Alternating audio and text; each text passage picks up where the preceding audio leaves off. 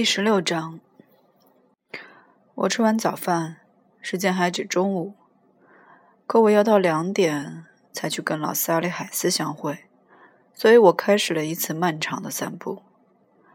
我心里老是想着那两个修女，我想着他们在不教书的时候，怎样拿了那只破旧的草篮到处募捐。我努力想象我母亲或者别的什么人，或者我姑母。或者萨利海斯的那个混账母亲，怎样站在百货公司门口，拿了两只破旧的草篮替穷人募捐？这幅图景简直很难想象。我母亲倒还好，可另外那两个就不成了。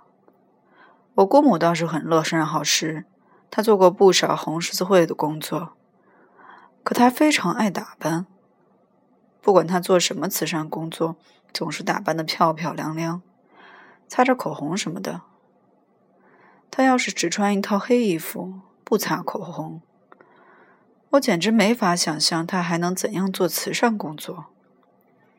至于老萨利海斯的母亲，老天爷，只有一种情况下，他才可能拿着篮子出去募捐，那就是人们捐钱给他的时候，个个拍他马屁。如果他们光是把钱扔进他的篮子，对他不瞅不睬，连话也不跟他说一句就走开了，那么，要不了一个钟头，他自己也会走开。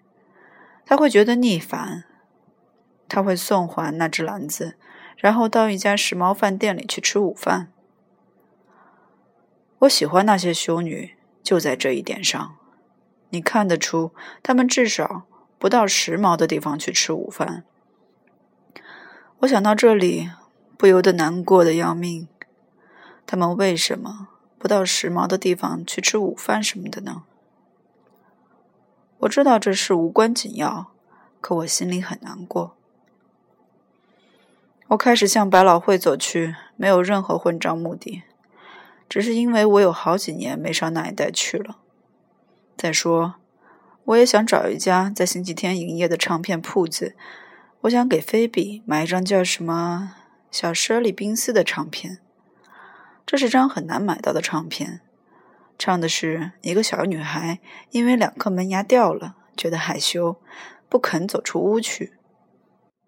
我曾在潘西听到过，住在我底下一层楼的一个学生有这张唱片。我知道这唱片会让老菲比着迷，很想把它买下来，可那学生不肯卖。这是张非常了不起的旧唱片。是黑人姑娘艾斯戴尔·弗莱契在约莫二十年前唱的。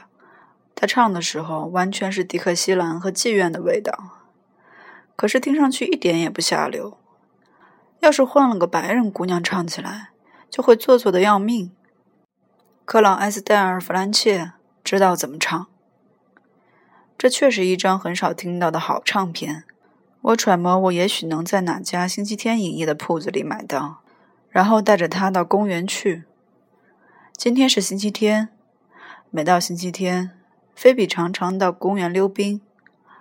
我知道他的一般行踪。天气已不像昨天那么冷，可是太阳依旧没有出来，散起步来并不怎么愉快。可是有一件事情很不错，有一家子人就在我前面走着。你看得出他们刚从哪个教堂出来？他们一共三人，父亲、母亲，带着一个约莫六岁的小孩子，看去好像很穷。那父亲戴着一顶银灰色帽子，一般穷人想要打扮的漂亮，通常都戴这种帽子。他和他妻子一边讲话一边走，一点也不注意他们的孩子。那孩子却很有意思。他不是在人行道上走，而是紧靠着戒严石在马路上走。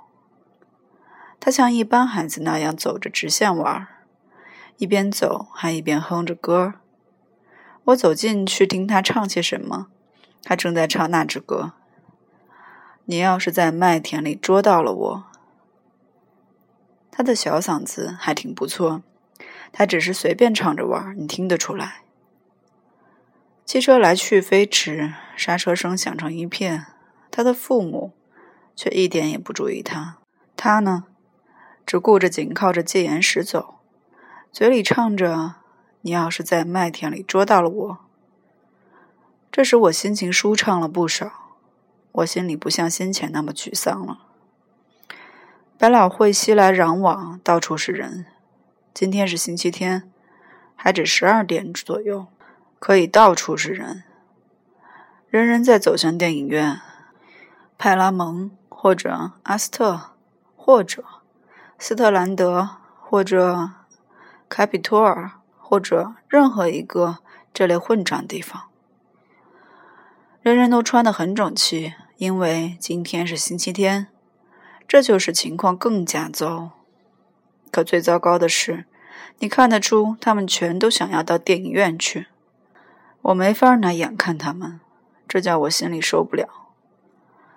我可以理解有些人因为没事可做而到电影院去，可是如果有人真正想要到电影院去，甚至还加快脚步以便早些到达。我见了就会沮丧的要命，特别是我看见千百万人排成可怕的长队，站了整整一条街，显出极大的耐心等候着座位。嘿，我真恨不得插翅飞过这个混账百老汇。我的运气很好，我进去的第一家唱片店就有张小舍利宾斯，他们要我五块钱。因为这种唱片很难买到，可我不在乎。嘿，我一时变得高兴极了，我恨不得马上赶到公园里看看老菲比是不是在，好把唱片给他。我从唱片店出来，经过一家药房，就走了进去。我想打一个电话给秦，看看他有没有放假回家。因此，我进了电话间，打了个电话给他。讨厌的是，接电话的是他母亲，所以我不得不把电话挂了。我不想在电话里跟他进行一次长谈。一句话，我不爱在电话里跟女朋友的母亲谈话。可我至少应该问问他请回家没有，那也要不了我的命。不过当时我没那心情干这种事，你真得心情对头才成。我还得去买两张混账戏票。所以我买了份报纸，看看有些什么戏在上演。今天是星期天，只演出三场日期。我于是买了两张《我知道我的爱》的正厅前排票。这是场义演什么的，我自己并不怎么想看。可我知道老萨莉是天底下最假模假式的女子。她一听说我买了这戏票，由伦特夫妇主演。就会高兴的要命，他就喜欢看这种戏，既枯燥又俗气。由伦特夫妇什么的主演，我跟他不一样，我根本不喜欢看戏。如果你要我说老实话，他们不像电影那么糟，可是当然也没什么可夸奖的。主要是我讨厌那些演员，他们从来不像真人那样行动。他们只是自以为演的像真人，有几个好演员演的倒是有点像真人，不过并不值得一看。一个演员要是真正演得好，你总是看得出他知道自己演得好，这就糟蹋了一切。拿劳伦斯·奥列维尔爵士来说吧，我看过他主演的《哈姆雷特》，是 D.B. 去年带了菲比和我一起去看的。他先请我们吃了顿午饭，然后请我们去看戏。他自己已经看过了。吃中午饭时，他把戏说的那么好，连我也恨不得马上就去看。可我看了却不觉得怎么好。我实在看不出劳伦斯·奥列维尔爵士好在哪里。他有很好的嗓子，是个挺漂亮的家伙。他走路或是斗剑的时候，很值得一看。可他一点不像 D.B. 所说的哈姆雷特，他太像个混账的将军，而不是个忧郁的、不如意的倒霉蛋。整个戏里演的最好的部分是老奥菲利基的哥哥，就是最后跟哈姆雷特斗剑的那个。要动身，他父亲给了他许许多多忠告，他父亲一个劲儿的给他许许多多的忠告，老奥弗利吉却不住的在逗他哥哥玩，把他的匕首从鞘里拔出来，用各种方法逗他。他呢，却一本正经，假装对他父亲的胡说八道很感兴趣。这的确演的不错，我看了非常高兴。可是像这样的玩意儿，戏里并不多。老菲比喜欢的只有一个地方，就是哈姆莱特拍拍那只狗的脑袋的时候，他觉得这很好玩，也很有意思。事实上，也确实是这样。可我非做不可的是，我不得不把那剧本读一遍。我的问题是，遇到这类玩意儿，我总是非自己读一遍不可。要是有演员演出，我总不肯好好听。我老是担心他下一分钟会不会做出假模假式的事来。我买了伦特夫妇主演的戏票，就乘出租车到公园。我本应该乘地铁什么的，因为我的钱已经不多了。不过，我实在想离开那个混账百老汇，越快越好。公园里也很糟糕，天气倒不太冷。可是太阳依旧没出来，整个公园除了狗屎和老人吐的痰、扔的雪茄烟头以外，好像什么都没有。那些长椅看去也湿漉漉的，简直没法坐下。这幅景象实在叫人很泄气，而且你走着走着，不知怎的，隔一会儿就会起鸡皮疙瘩。这儿。一点没有快要过圣诞节的迹象，这儿简直什么迹象都没有。可我还是一直向林荫路走去，因为菲比来到公园，总是在这一带玩。他喜欢在音乐台附近溜冰。说来好笑，我小的时候也总喜欢在这一带溜冰。可我到了那里，连他的影儿也没见。有几个小孩子在那溜冰，还有两个大男孩拿了垒球在玩空中飞球。只是不见菲比。后来我看见有个跟他差不多年纪的小女孩独自坐在长椅上紧她的溜冰鞋。我想她也许认得菲比，能告诉我她在什么地方，所以我走过去，在他身旁坐下，问他说：“我问你。”你认得菲比·卡尔菲德吗？谁？他说，他只穿了条运动裤和约莫二十件运动衫，衣服上好像全都是疙瘩，你看得出，准是他母亲自己做的。菲比·卡尔菲德住在第七十一条街，念四年级，就在。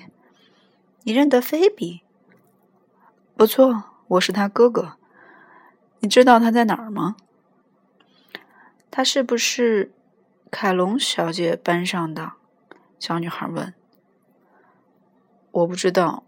不错，我想他是那个班上的。那么说来，他大概在博物馆里。我们上星期六去过了。小女孩说。哪个博物馆？我问她。她好像端了端肩膀。我不知道，他说，在博物馆里。我知道，嗯，不知道是那个有图片的，还是那个有印第安人的。那个有印第安人的。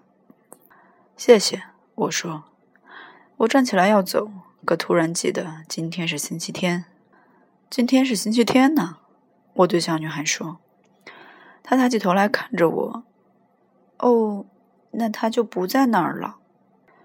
他费了很大的劲儿在捡他的四轮溜冰鞋。他没戴手套什么的，两只小手冻得又红又冷。我就帮了他一下。嘿，我有多少年没摸过溜冰鞋的钥匙了？可我拿在手里一点也不觉得陌生，哪怕是五十年以后。在漆一样黑的暗地里，你拿一把溜冰鞋钥匙塞在我手里，我都知道这是溜冰鞋钥匙。我把他的溜冰鞋收紧以后，他就向我道谢。她是一个很好、很懂礼貌的小姑娘。老天爷，我就喜欢那样的孩子。你给他们捡了溜冰鞋什么的，他们很懂礼貌，会向你道谢。大多数孩子都这样，一点不假。我问他是不是愿意跟我一块去喝杯热巧克力什么的，可他说不，谢谢你。他说他得去找他的朋友。孩子们老是要去找他们的朋友，真让我笑疼肚皮。尽管是星期天，菲比和他的全班同学都不会在那儿。尽管外面的天气是那么潮湿，那么糟糕，我还是穿过公园，一路向综合博物馆走去。我知道，这就是那个捡溜冰鞋的小姑娘所说的博物馆。我对整个博物馆里的一切熟悉的就像背一本书一样。菲比进的学校，也是我小时候进的学校。我们那时候老是到博物馆去。我们那个名叫艾格莱丁格小姐的老师，差不多每个星期六都带我们去。有时候我们去看动物。有时候看古印第安人做的一些玩意儿，陶器、草篮，以及类似的玩意儿。我只要一想起这事儿，心里就非常高兴，连现在也这样。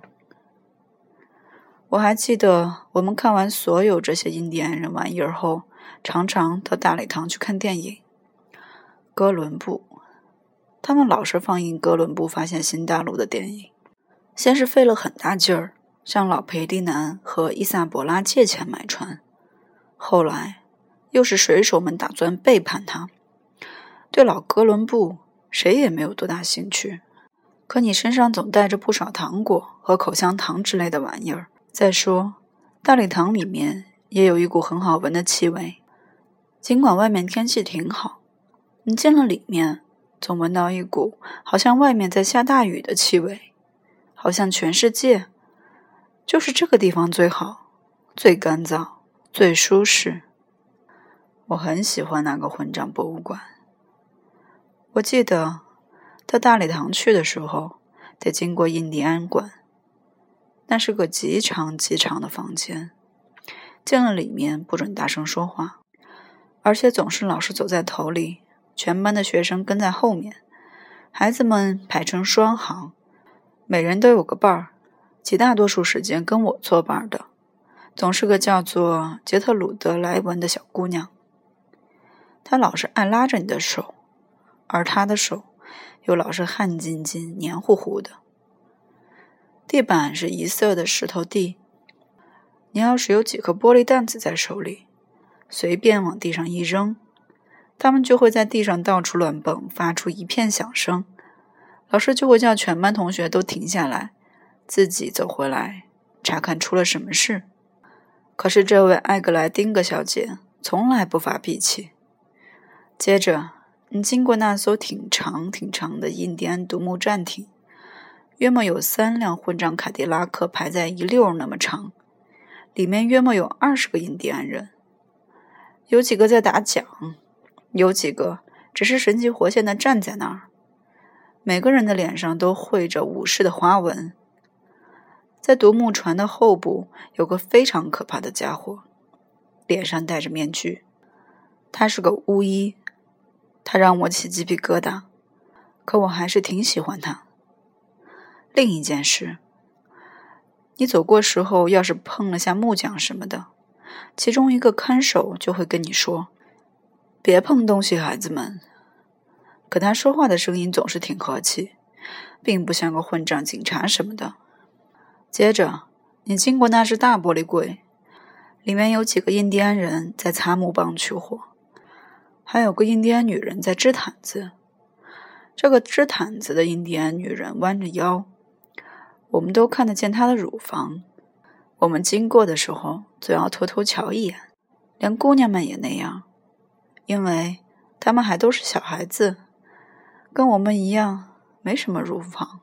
接着，就在进大礼堂之前，靠近大门旁边，你还经过那个爱斯基摩人，他正坐在一个冰湖里的窟窿上面，往窟窿里钓鱼。窟窿旁边还有两条鱼，是他已经捉得的。嘿，这个博物馆里玻璃柜子可真不少，楼上甚至还要多。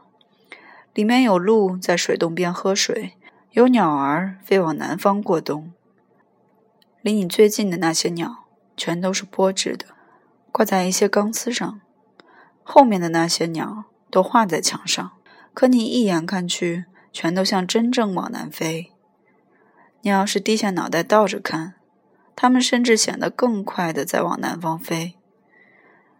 不过，博物馆里最好的一点是。一切东西总待在原来的地方不动，谁也不挪移一下位置，哪怕你去十万次。那个爱斯基摩人依旧刚捉到两条鱼，那些鸟依旧在往南方飞，鹿依旧在洞边喝水，他们的脚依旧那么美丽，他们的腿依旧那么又细又好看。还有那颗裸露着乳房的印第安女人，依旧在织同一条毯子。谁也不会改变样，唯一变样的东西只是你自己，倒不一定是变老了什么的。严格说来，倒不一定是这个。不过你反正改了些样，就是这么回事儿。比如说这一次你穿了件大衣，或者。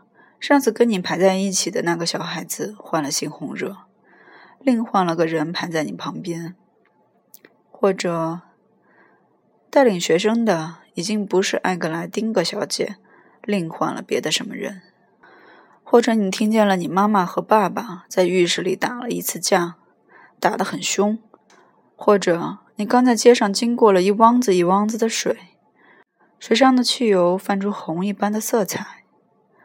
我是说，你反正总有些地方不一样了。我说不清楚我的意思，即使我说的清楚，我怕自己也不一定想说。我走着走着，就从口袋里掏出那顶猎人帽，戴在头上。我知道不会遇到什么熟人。再说，外面的天气又潮湿的那么厉害。我一边走。一边想着老菲比怎样在每星期六像我一样上博物馆，我想着他怎样观看我过去常常看的同一些玩意儿，怎样每次看的时候他这个人总会有所不同。我这样想着，心里虽然说不上沮丧，却也不会快活的要命。有些事物应该老保持着老样子。你应该把它们搁进那种大玻璃柜里，别去动它们。我知道这是不可能办到的，不过这照样是件很糟糕的事。嗯，我一边走，一边就想着这一类事。我经过体育场，就停住脚步看两个很小的小孩子玩跷跷板。有一个孩子比较胖。我就把手搁在瘦孩子的那一头，帮他们平衡。可你看得出，他们不喜欢我在他们旁边，我也只好走了。接着发生了一件很好笑的事：我走到博物馆门口，忽然不想进去了，哪怕白给我一百万块钱，我也不想进去。